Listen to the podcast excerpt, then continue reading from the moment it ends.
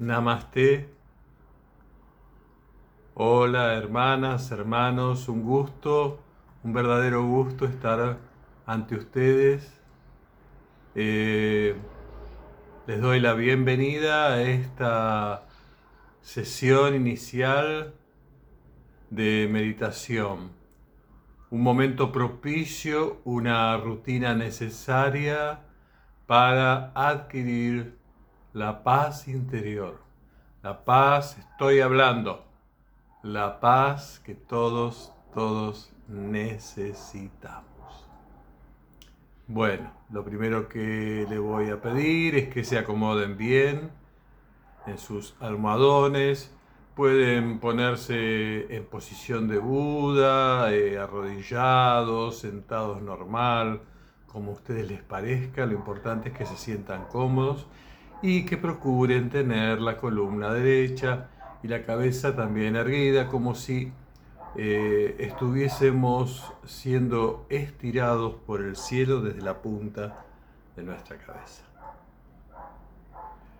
Que tienen que estar estirados como si tuvieras un, algo, un coso que te está empujando desde la cabeza eh, hacia arriba.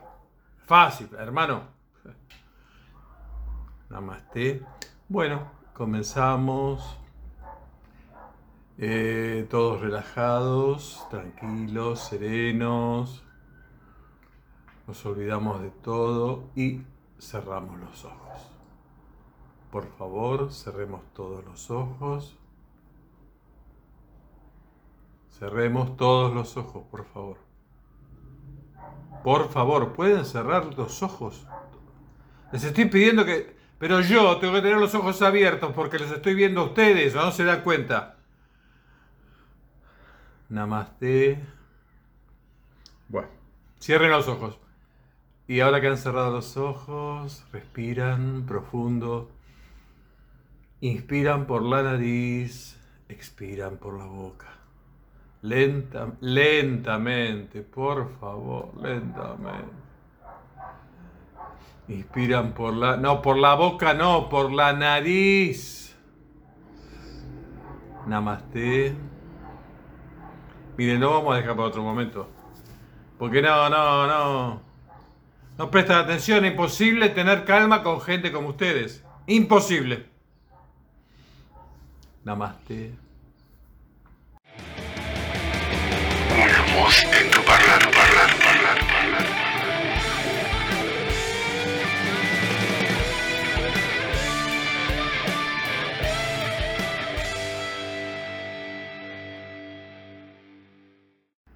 Hola, ¿qué tal? ¿Cómo estás? Te doy la bienvenida a una nueva emisión de esto que se llama Una voz en tu parlante. Una experiencia radial y por sobre todas las cosas, una mirada a la vida. En esta oportunidad, no como hizo el profesor de la introducción, sino con calma y con serenidad, quiero hablarte sobre una técnica muy, muy simple de meditación. Una técnica de meditación que te puede llevar un minuto. Qué poco, ¿no? Un minuto. Y en un minuto puedes alcanzar algo que es importante, que es un minuto de serenidad. Un minuto de olvidarte de los problemas. Un minuto de estar tranquila, tranquilo. Un minuto que quizá te sirva como corolario, como inicio, para agregarle a tu vida diaria algunas evaluaciones que te permitan superarte cada vez más y estar cada vez mejor, porque de eso se trata. Y bueno, eh, las técnicas de meditación son muy útiles. mucha gente cree que meditar es estar duro,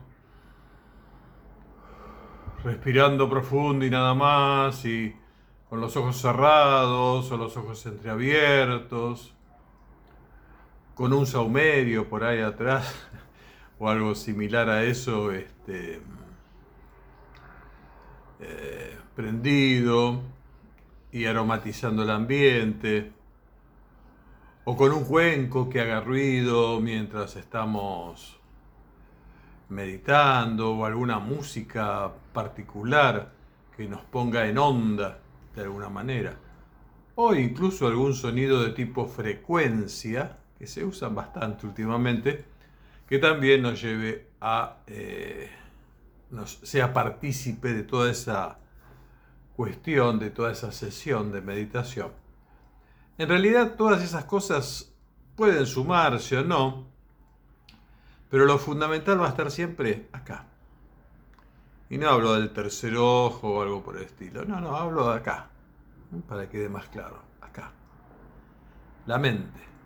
En nuestra mente, en nuestro cerebro, están todas las condiciones dadas para que, si manejamos adecuadamente este recurso, podamos habilitar otras cuestiones vinculadas a estado de ánimo, salud, em, serenidad. Iba a decir felicidad y me detuve y dije serenidad paz. ¿Y por qué no dije felicidad? Porque la felicidad es un estado momentáneo. Uno, por ejemplo, eh, siente deseo de comer un helado. Pongamos. Pasa por una heladería y ve que hay unos helados riquísimos que tienen mucha pinta porque vemos la gente afuera con sus cucuruchos o sus tacitas y vemos que lo están disfrutando un montón. Bien. Vemos que los colores que tienen esas cremas son muy, muy llamativos y muy este, tentadores a la vista. Y por lo que en apariencia muestra el rostro de quienes están consumiendo el helado, el gusto de esos helados es riquísimo. Entonces decimos voy a comerme un helado y pedimos algún gusto o algunos gustos que nos gusten, que nos agraden, y lo comemos. Y en ese momento en que comemos el primer bocado de, helado, sentimos una gran felicidad, nos estamos dando un gusto, estamos teniendo el placer de haber cumplido el deseo y este, de estar disfrutándolo. Mientras dura toda esta experiencia de comer el helado, somos felices, disfrutamos. Y sin embargo, hasta pudiera suceder que empecemos paulatinamente, sin darnos cuenta, a dejar de ser felices. ¿Por qué? Porque vemos que se acaba el helado, por ejemplo. Y eso nos hace pensar, ay, qué lástima, se está acabando, pero tampoco puedo estar gastando mucho dinero y comprarme otro. Además voy a engordar. O sea, a aquello que primero fue una experiencia de felicidad o este, encaminada hacia la felicidad, vemos que se logró obviamente el punto, pero que paulatinamente va a ir decreciendo. Ese es el camino de la felicidad. La felicidad no es un estado de ánimo constante. La felicidad son momentos, somos felices en determinadas circunstancias. Cuando, por ejemplo, lo que dije recién, cuando nos damos un gusto de comer un helado, un postre o cualquier otra cosa, comprarnos una ropa o algo por el estilo. Cuando conocemos a alguien y hablamos y entablamos una conversación con nuestra persona, una persona querida, cualquiera, familiar, amigo, lo que fuere, y durante ese periodo la pasamos muy bien, compartiendo experiencias, pensamientos, puntos de vista. Esos son momentos de felicidad. O cuando vamos, por ejemplo, por una carretera, capaz estamos en un micro, viajando hacia un lugar, y vemos por, desde, la, desde el micro todo el camino que recorre el micro y se ve el campo, se ven pájaros, se ven animales en el campo, se ven quizá ríos, quizá a lo lejos se vean montañas, Quizás se vea una salida o una puesta del sol, árboles, etcétera, etcétera, y eso nos llena de regocijo, ¿sí? Ver todo eso. Igual que si en el fondo eh, viésemos un jardín o, un parque en la ciudad, ¿sí? En la que vivamos, o una plaza bien arregladita. Todo eso son momentos de felicidad, pero una cosa son momentos de felicidad a paz. La felicidad se puede alcanzar de manera momentánea. Uno tiene un deseo y lo cumple, entonces es feliz porque ha cumplido. Uno deseaba alcanzar tal meta, eh, obtener tal bien material, eh, enamorarse de tal y ser correspondida, correspondido con tal o cual persona este, en fin, puede tener una serie de deseos, este, ya sea de personas o de cosas, y eh, cuando alcanza ese objetivo, se siente feliz, del mismo modo que cuando no lo alcanza se siente por ahí frustrado, triste. Eso muestra que son estados este, momentáneos, no estamos eternamente tristes tampoco estamos eternamente felices. Esto lo digo porque muchas personas creen que la meta es ser feliz. Entonces es vivir todo el tiempo, eh, como leí por ahí que decía eh, Lacan, que hay que vivir en el deseo porque el deseo nos motiva y nos hace buscar otra cosa y estar siempre vivos. Y entonces no estamos pensando viviendo porque nos vamos a morir, sino viviendo porque estamos vivos y el deseo nos mantiene vivos.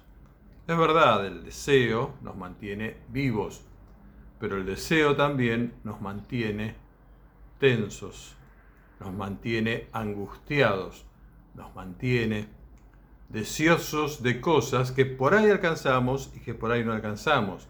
Como fuera, el deseo es una herramienta que a través de la cual eh, logramos algunas, algunas cosas, eh, digamos, algunos objetivos en nuestra vida, espirituales, materiales, lo que fuere, pero el deseo es también una, un mecanismo que nos lleva a frustraciones, porque no todo lo que deseemos, no todo lo que deseemos lo vamos a alcanzar. Así que pensar que la felicidad es el camino eh, no es correcto. Desde luego, debemos procurarnos los mayores momentos de felicidad y debemos evitarnos los mayores momentos de, de, tristeza. Y para eso el camino que debemos tratar de alcanzar, a mi humilde juicio, es estar en calma. La paz, la calma, conocernos, reconocer las limitaciones propias y del entorno, sumarse a eso que hablan algunos que se llama desapego, o sea, tomar conciencia de que no está muy bueno sujetarse a algo como si ese algo fuera irreemplazable e inmutable. Todas las cosas, todas las cosas van a tender a desaparecer. Yo voy a desaparecer. Quienes me estén escuchando algún día quizá también vayan a desaparecer, no quizá, seguro. Algún día desaparecerán. Entonces, todo lo que vemos, todo lo que existe, de una u otra forma desaparecerá, ya sea porque deje de ser totalmente o cambie su forma, cambie su apariencia y entonces deje de ser aquello que ha sido para transformarse en otra cosa.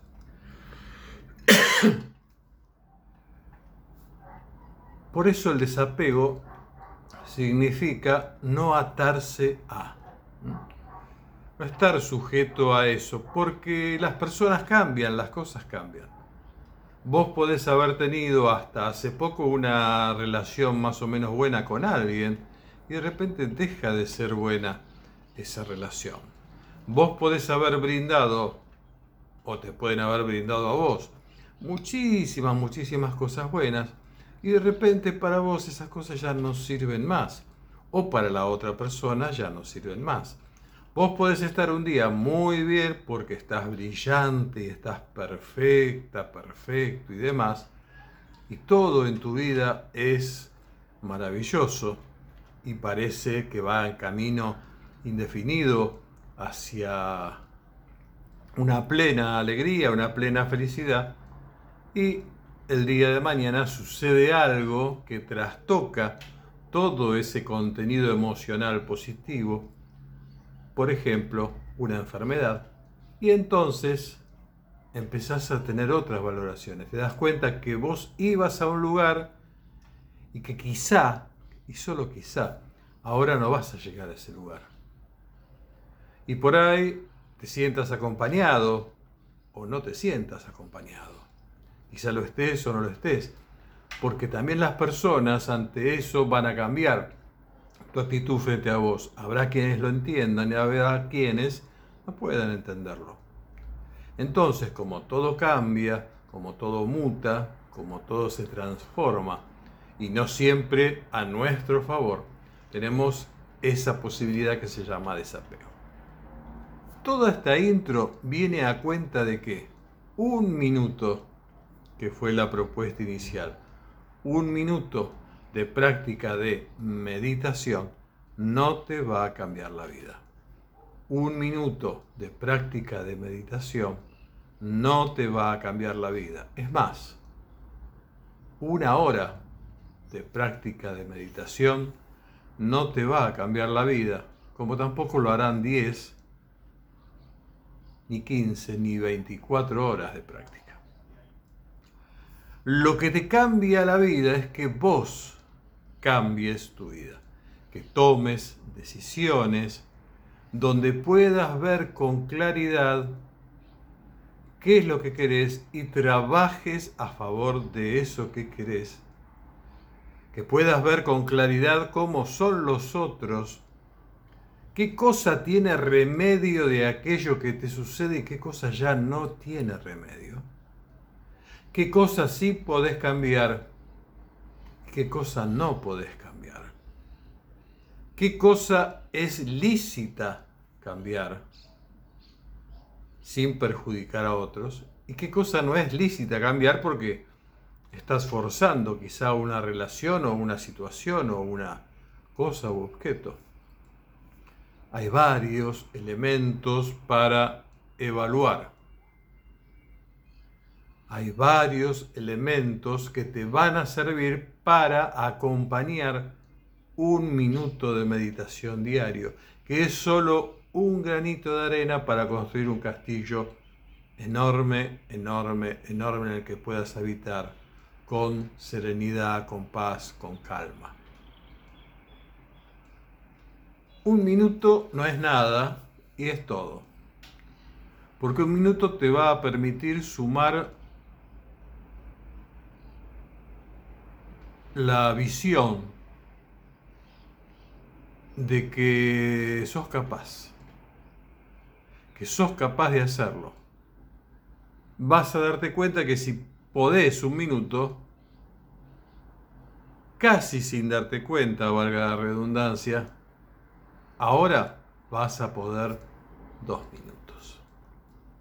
Que si podés ahora dos minutos, después vas a poder cuatro y después ocho y así. Y quizá, y quizá, se te haga una costumbre realizar esto y quizá se te haga una necesidad. lo fundamental sería que no se te haga una necesidad. Porque si se te hace una necesidad, quiere decir que no acomodaste todo eso que te dije antes. Todo esto sirve si estás haciendo otras cosas que van alrededor de manera correcta, sin estar desesperado por tal cosa o tal otra, sin estar ansiando tal cosa o tal otra.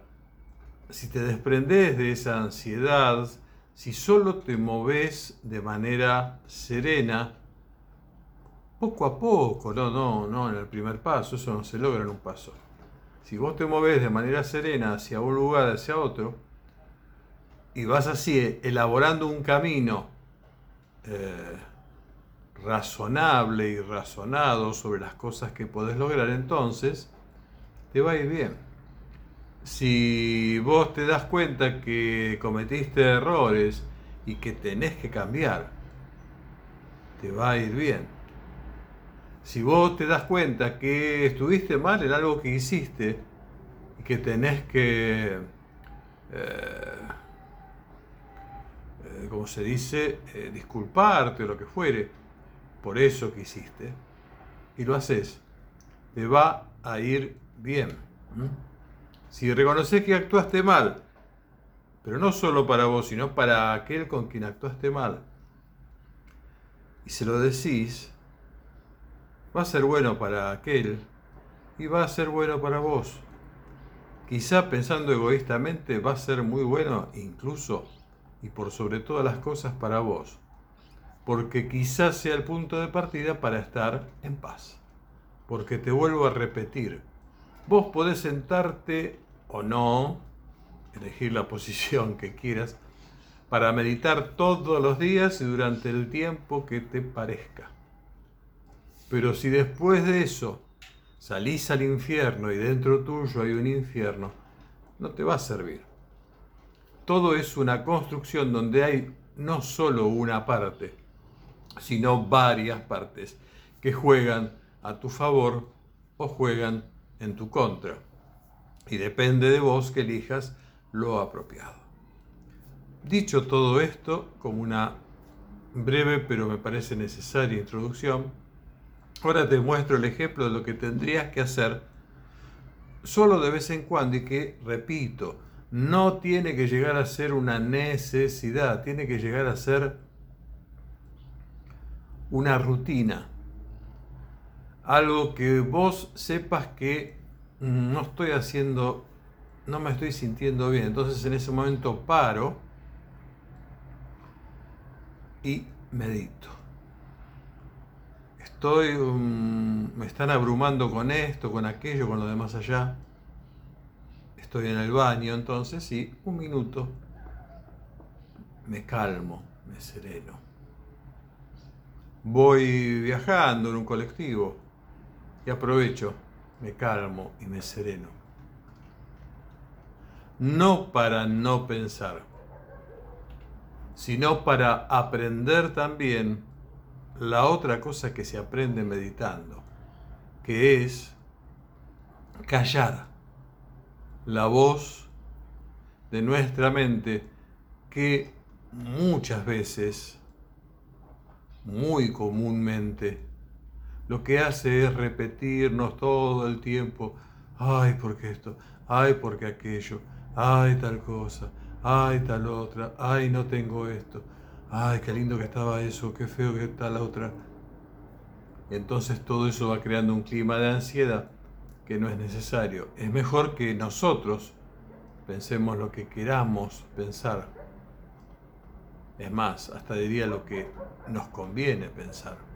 Y no que el cerebro piense o nos impulse ideas, porque de repente vio en la televisión algo terrible y entonces queda angustiada la mente y la mente empieza a pensar, ay, que no haya un terremoto acá, ay, que no haya un terremoto acá, qué sé yo. Cosas así. Eso te pasa a vos, me pasa a mí, te pasa a todo el mundo. Entonces, todo eso hay que trabajarlo y para trabajarlo la meditación es un recurso que pretende dejar pasar las ideas. Las ideas pasan, las vocecitas esas que nos hablan y que nos carcomen a veces la cabeza. Me va a ir mal el examen, me va a ir mal el examen. Esas cositas hay que dejarlas pasar. No se las puede sacar. Estamos hechos así. Digamos en todo caso que estamos mal hechos, si querés. Pero estamos hechos así. Entonces, también es bueno reconocer eso. Entonces, dejamos pasar las ideas. Lo que no tenemos que hacer es prestarles nuestra atención. En algún momento se van a ir, como se dice habitualmente. El cielo a veces se nubla, pasan las nubes, pero en algún momento se van a ir y otra vez va a brillar el sol. Espero que no como la otra semana pasada acá en Argentina, que hizo un calor terrible. Bien. Bueno, y ahora te invito sencillamente a practicar esto que es simple.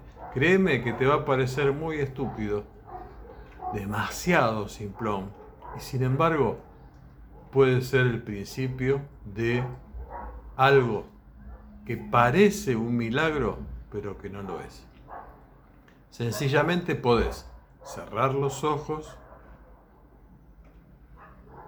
previamente tenés que sentirte en calma antes de comenzar.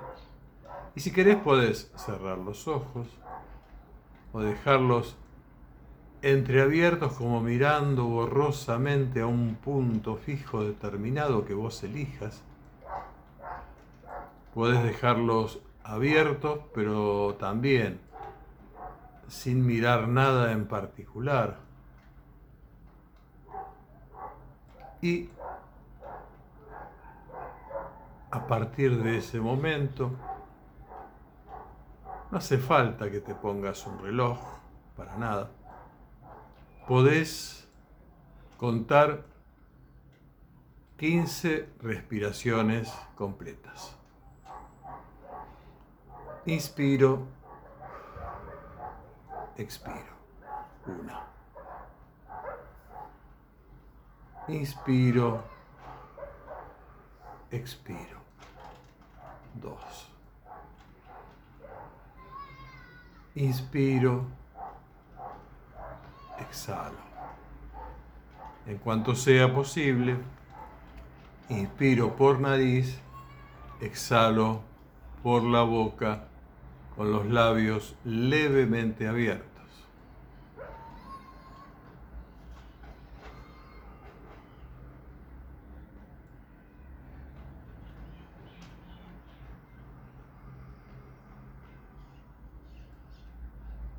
Quizá algún pensamiento se cruza en mi mente. Lo dejo pasar, un pensamiento no deseado, por supuesto no le presto atención. Y así voy contando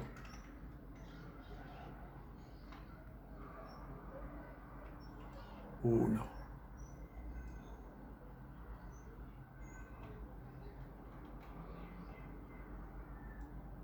Dos. Inspiro. Exhalo.